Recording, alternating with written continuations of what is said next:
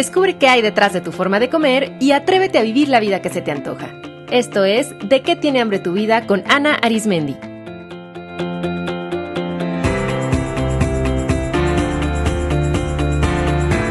Este es el episodio 74, Cómo nutrir cada parte de ti.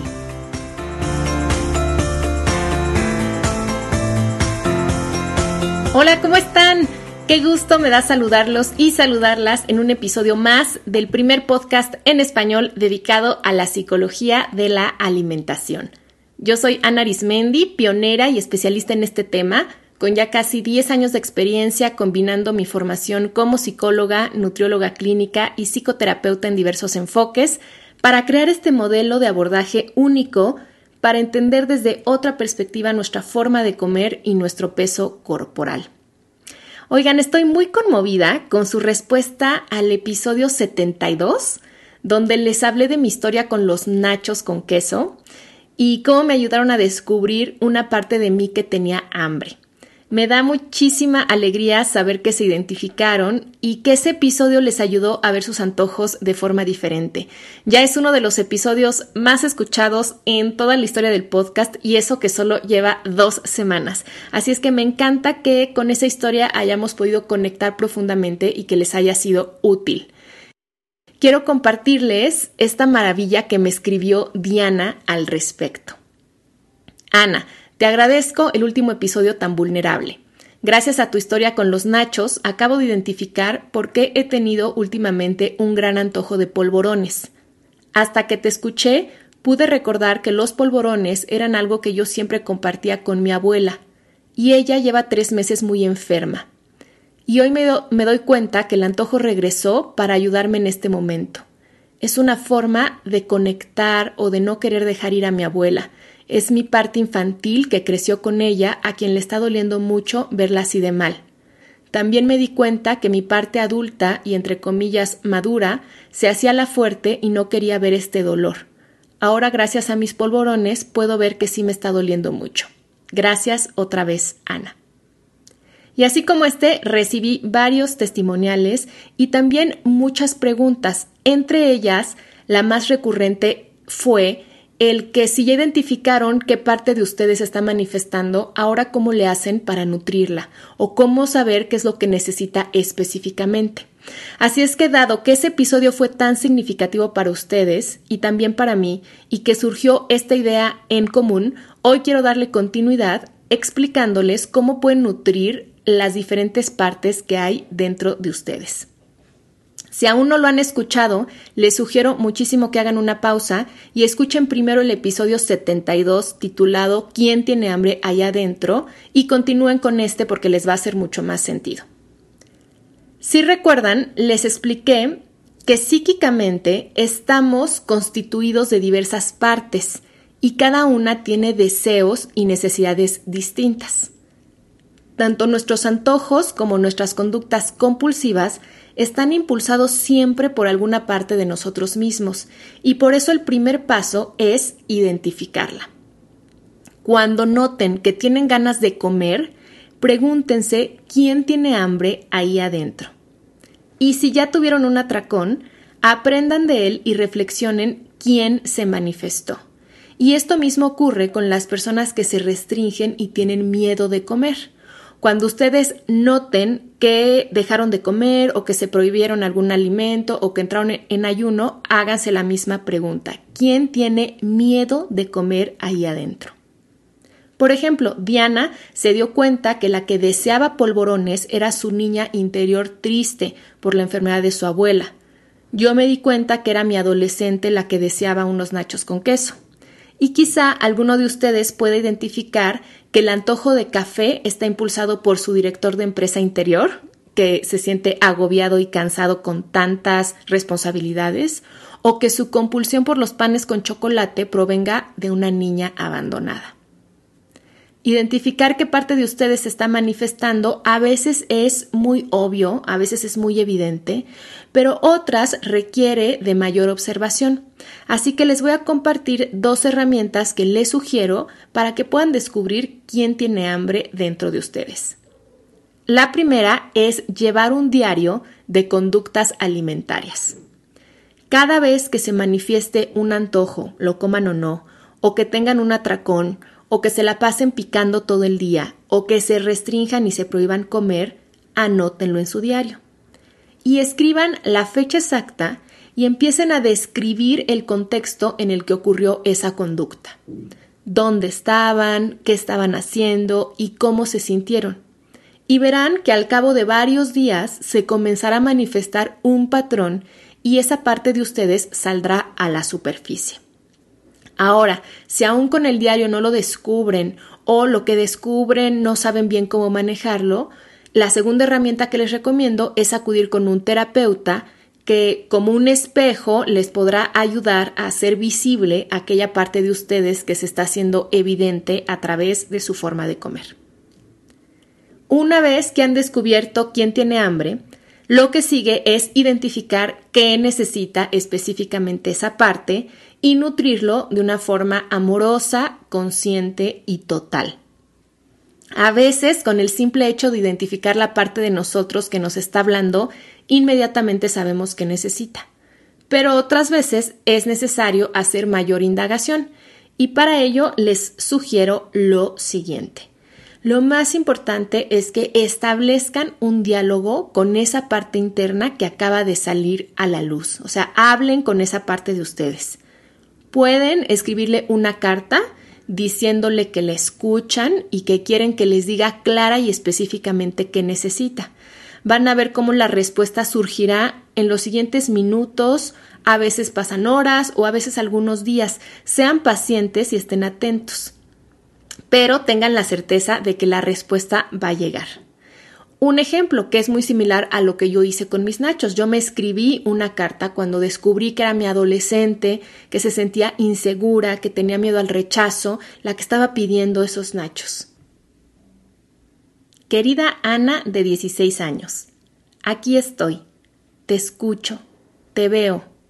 Sé que necesitas algo y desde la adulta que hoy soy estoy lista para brindarte todo lo que necesitas. Dime por favor qué te hace falta. Estoy para cuidarte y atenderte lo mejor posible. Desde la adulta que hoy soy, tengo los recursos necesarios para darte lo que necesitas. Este solo es un ejemplo, pero es una forma en la que ustedes pueden entrar en contacto con esa parte interior y decirles que las escuchan y que están dispuestas a nutrir, a dar eso que les hace falta. Otra forma de hablar con esa parte interior es conseguir una foto donde aparezca. Por ejemplo, yo podría haber conseguido una foto de mí a los 16 o 17 años. Diana podría conseguir una foto de ella pequeña y mejor aún si aparece con su abuela. El ejecutivo con antojos de café podría elegir una foto donde aparece en su oficina vestido de traje. Y ya que tenga su foto, viendo directamente esa imagen suya, háblenle. Díganle que le escuchan y que quieren que les diga clara y específicamente qué necesita, que están ahí para darle todo lo que le hace falta y que ustedes tienen los recursos. Yo sugiero hacer estos ejercicios antes de dormir para que dejen trabajando a su mente inconsciente toda la noche y así no existan los distractores de la vida cotidiana. Muchas veces ocurre que al día siguiente al despertar o a lo largo del día siguiente pueden encontrar la respuesta. Quizás sea necesario que estos ejercicios los repitan varios días consecutivos y eso está bien. Háganlo hasta que la respuesta surja con la certeza de que va a llegar pues la respuesta no está en ningún otro lugar más que en nuestro interior. Así es que hay que ser pacientes y mandarle esta pregunta a nuestra mente. Si esto se les dificulta, una tercera opción es que se apoyen de un terapeuta. Nosotros contamos con muchas estrategias para que entren en contacto con sus diversas partes, como por ejemplo la técnica del espejo, la del teatro interior, la de la silla vacía, entre muchas más y puede ser muy enriquecedor hacerlo en la compañía de un experto que guiará el ejercicio para potencializarlo.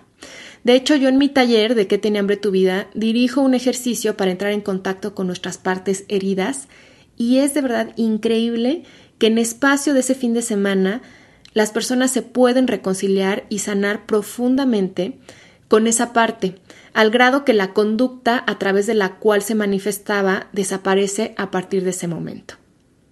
Entonces, muy importante, una vez que identifiquen esa parte interior que se está manifestando, es que hablen con ella y le pregunten así directo y tal cual, dime por favor qué es lo que necesitas para entonces yo poder satisfacer esa necesidad lo mejor que pueda. Ahora, todos tenemos diversas y diferentes partes que son particulares a nuestra historia de vida y es nuestra responsabilidad identificarlas. Sin embargo, hay algunas partes que todos compartimos, o sea, que todos tenemos. A continuación voy a presentarles una guía sobre esas partes que a todos nos constituyen y qué es lo que generalmente necesitan y cómo podemos nutrirlas. La primera parte interior que todos tenemos es el niño o la niña interior. Todos traemos un niño dentro. Si ese niño está herido, lo que va a necesitar principalmente es cuidado, atención, protección y amor. Porque los niños necesitan de los adultos para cubrir sus necesidades básicas, tanto de sustento como afectivo. Y entonces, si alguna de esas necesidades no está cubierta, puede ser que tu niño o niña se manifieste. Por ejemplo, si no estás cuidando bien tu salud, si no duermes bien, si no te sientes amado, si te sientes en peligro, muy probablemente el niño sea el que se manifieste. Entonces, ¿cómo puedes cubrir las necesidades de tu niño herido? Practicando el autocuidado, convirtiéndote en tu propia mamá o papá, es decir, alimentándote bien, vistiéndote bonito y cómodo, defendiéndote, poniendo límites, dándote amor y afecto, que todo eso es parte del autocuidado. Hay una relación directa y estrecha entre las cinco heridas de la infancia y nuestras conductas alimentarias y la forma de nuestro cuerpo. Así es que si quieren descubrirlo y trabajarlo más a fondo porque es un gran tema, los invito a mi taller. Eso ahí lo revisamos, ahí lo trabajamos y ahí lo comenzamos a resolver. Pero quédense con esta idea de que dentro de nosotros vive un niño y ese niño puede tener partes heridas, partes lastimadas porque en su momento no fueron satisfechas o fueron incluso agredidas. Y eso se puede manifestar a través de nuestra forma de comer. Entonces lo que hay que hacer es nutrir a ese niño, cuidar a ese niño interior como si nosotros fuéramos sus padres o sus madres, ocupándonos de su sustento más básico y les va a sorprender que muchísimos adultos no cuidan de su sustento básico, o sea, no duermen bien, no comen bien, no van al médico, están estresados por el dinero y tampoco muchos adultos nutren sus necesidades afectivas básicas, no se aman a sí mismos, no se acarician a sí mismos, no se apapachan, no se consienten a sí mismos. Así es que de ahí hay que arrancar. Ahora, también puede ser que se esté manifestando su niño no herido. Las características de un niño sano es que es curioso y es libre. Y muchas veces cuando comemos por aburrimiento, el que se está manifestando es nuestro niño interior. Fíjense cómo los niños rápidamente cuando algo deja de interesarles o cuando algo ya no les da la oportunidad de aprender, se aburren y lo dejan. Pues de adultos igual, de adultos también tenemos esta necesidad de aprender, de retarnos a nosotros mismos. Entonces, cuando lo que hacemos pierde sentido, lo que surge es el aburrimiento. Y muchas personas para afrontar ese aburrimiento que se siente de una forma incómoda, comen. Entonces, es nuestro niño interior el que se manifiesta con esos antojos porque quiere aprender, quiere saber del mundo, quiere divertirse, quiere experimentar, jugar, probar. Entonces, pregúntate qué tanto quieres esa galleta en la tarde o realmente lo que necesitas es algo que corte tu rutina que te aburre terriblemente. ¿Cómo puedes cubrir las necesidades del niño sano o del niño no herido? Aprendiendo siempre algo nuevo, iniciando otros proyectos, saliéndote de la rutina. Por ejemplo, qué rico si todos los miércoles en la tarde tú tiendes a mm, ir con tus hijos a una clase de natación, un día, un miércoles, váyanse de pinta y váyanse al cine. Y es algo riquísimo de hacer y es muy divertido y es una parte lúdica de vivir con la que los niños están muy conectados, pero que tristemente muchos adultos empiezan a ver la vida demasiado seria y pierden esta capacidad de asombro y de jugar. Entonces, haz actividades placenteras solo porque sí, empieza un hobby o retoma alguno, ríete, diviértete más, haz cosas chistosas, sin vergüenza, tal como las hace un niño. Esa es una forma preciosa de nutrir a ese niño que se puede estar manifestando mucho con el comer por aburrimiento. Ahora, otra parte de nosotros es el adolescente interior.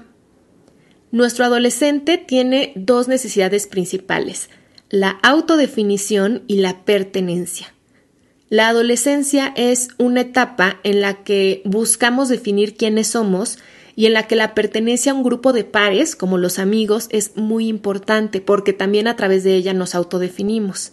Entonces, fíjense, si comes o dejas de comer como una forma de rebeldía, ese es claramente un adolescente manifestándote. O sea, si todo mundo te dice, es que no puedes comer esto y tú dices, ah, ¿cómo no? Me lo como con esta parte rebelde, eh, muy irracional, esa es la parte adolescente. O sea, al contrario, si todo el mundo te está enchinchando con que comas y tú decides no comer, ese es un adolescente. Acuérdense que muchas veces el adolescente, como no tiene otros recursos para manifestar sus, este deseo de autodeterminación y de autodefinición, lo que hace es que se revela impulsivamente.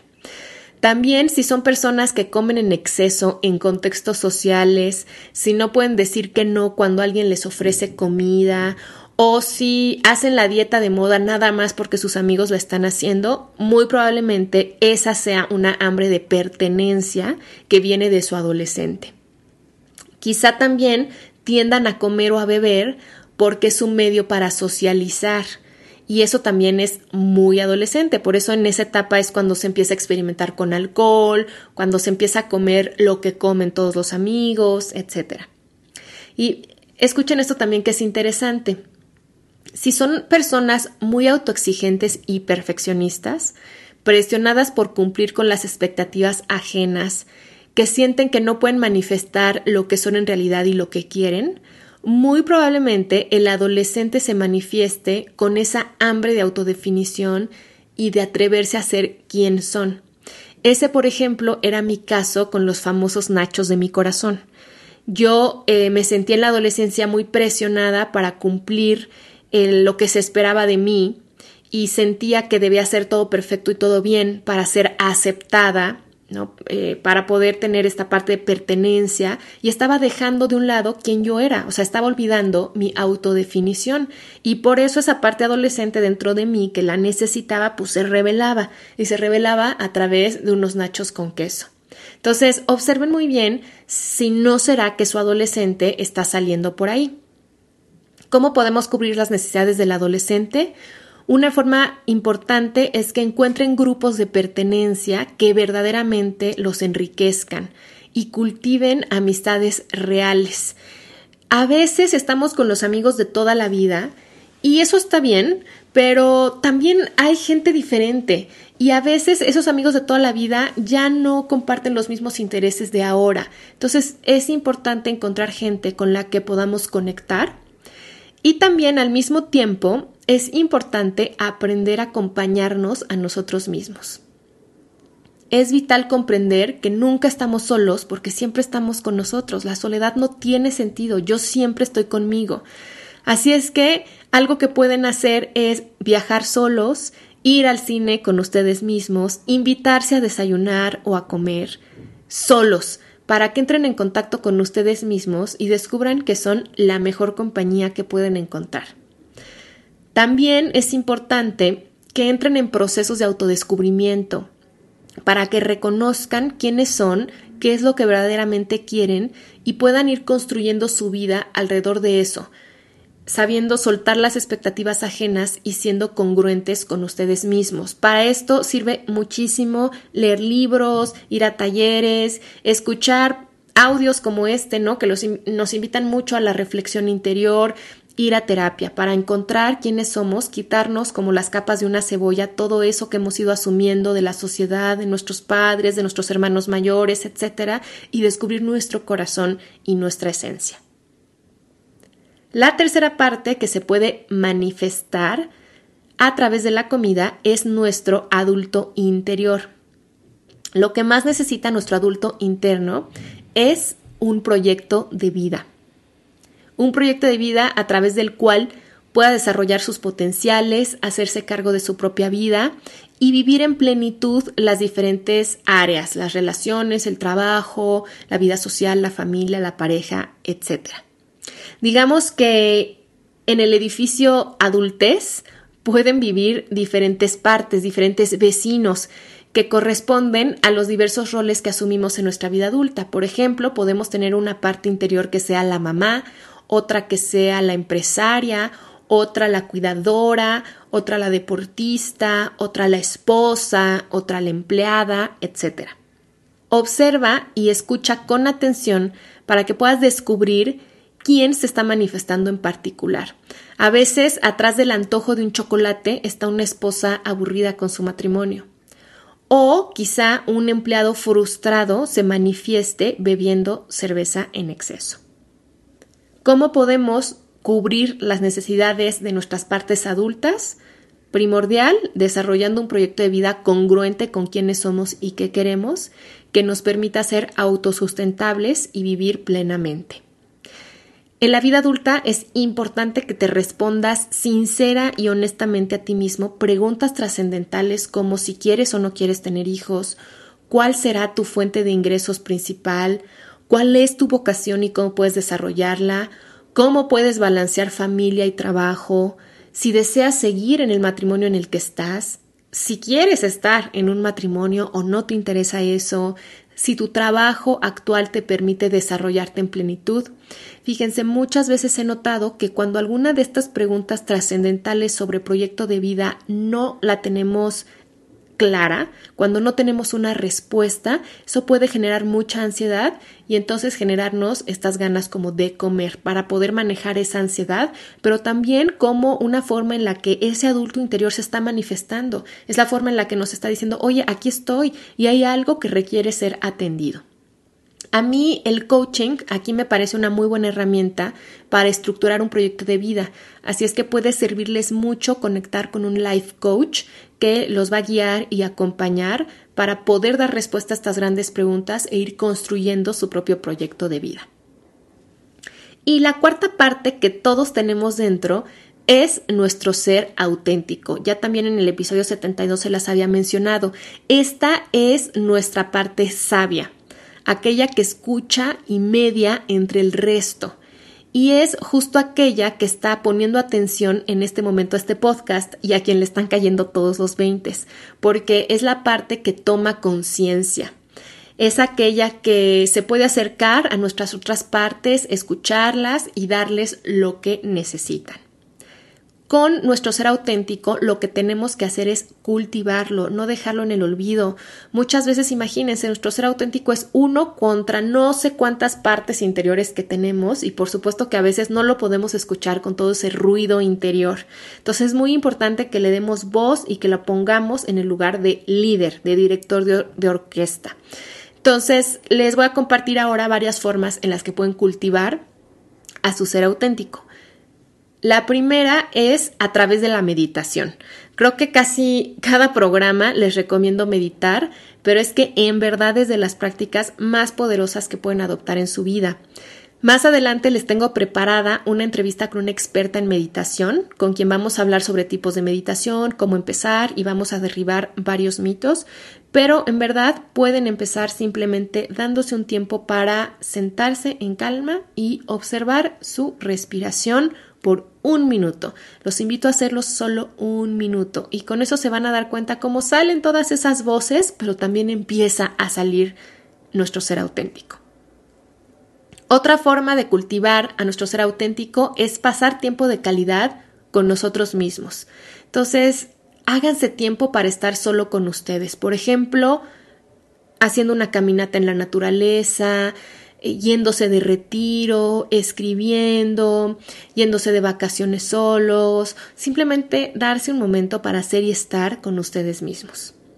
Otra forma de nutrir al ser auténtico es comprometiéndose con procesos de crecimiento personal, leyendo libros, acudiendo a cursos, yendo a terapia, etc.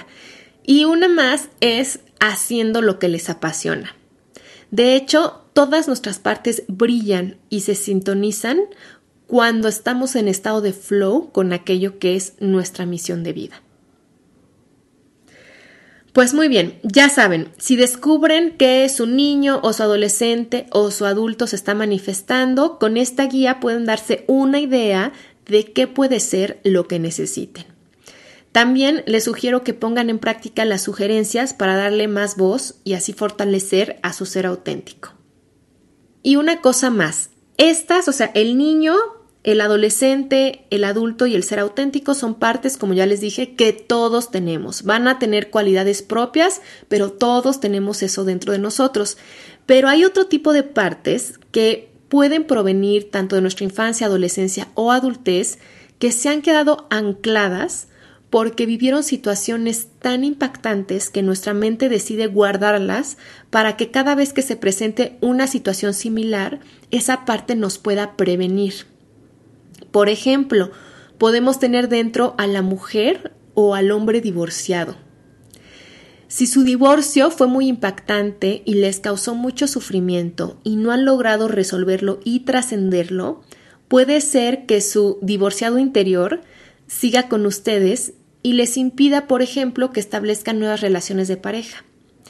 O quizá dentro de ustedes viva un niño abandonado que al menor indicio de sentirse solo se manifieste, por ejemplo, comiendo pan dulce o enrolándose en relaciones codependientes.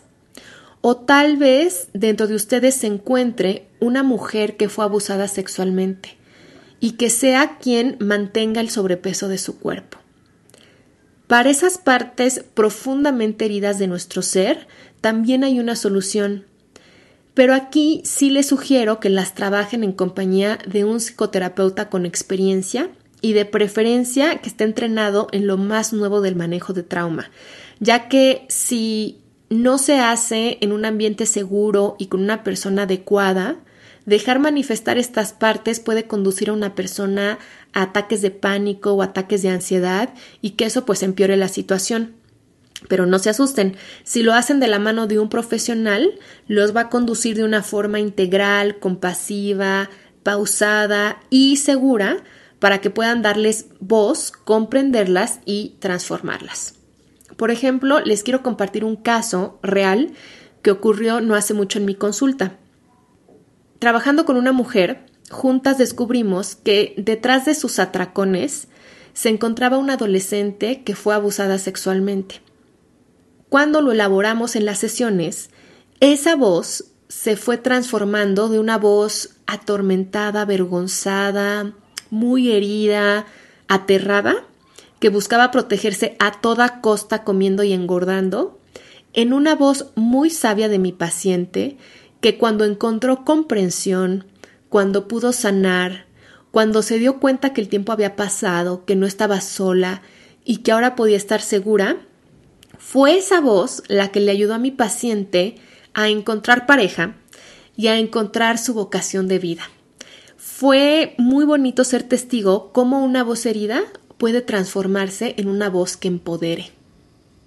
Después del proceso que vivimos juntas, no solo los kilos y los atracones se fueron porque dejaron de ser necesarios, sino que mi paciente decidió unirse a una asociación civil a favor de la prevención del abuso sexual, del cual hoy en día es directora.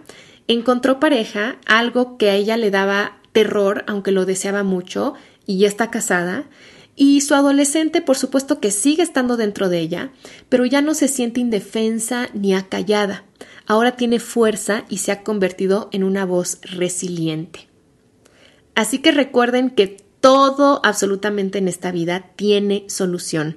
No estamos condenados a nada, pero hay que tomar la decisión de trabajarlo. Hay algunas partes de nosotros que nos pueden dar miedo porque pueden ser muy hirientes, pueden ser regañonas, pueden decirnos eh, cosas como no sé, tener miedo de hacernos daño a nosotros mismos o a otras personas, pero todo eso sí se trabaja, se puede resolver. Y lo que es muy bonito y que espero que se lleven de no solo de este episodio, sino de todo el trabajo del podcast, es que nuestra forma de comer y nuestro peso pueden ser dos grandes aliados de nuestra transformación interior que hagan evidente eso que hay adentro, que hace falta resolver, donde hace falta poner amor, pero hay que tomar la decisión de verlo y de trabajarlo.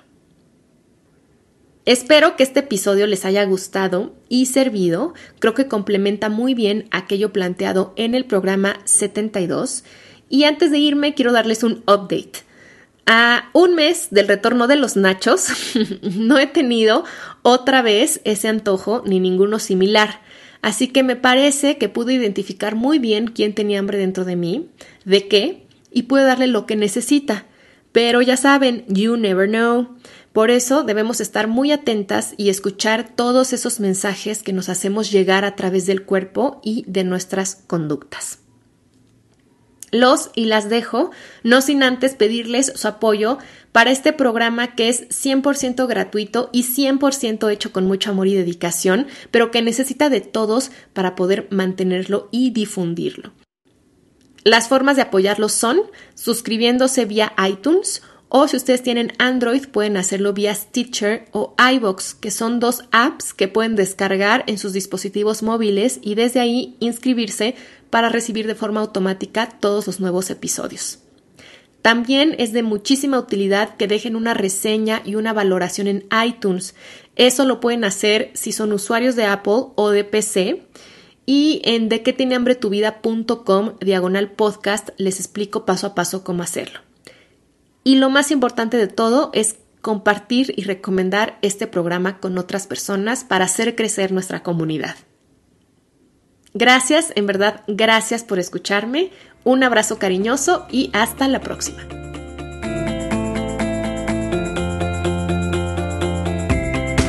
Esto fue De qué tiene hambre tu vida con Ana Arismendi. Para más información visita www.dequetienehambretuvida.com.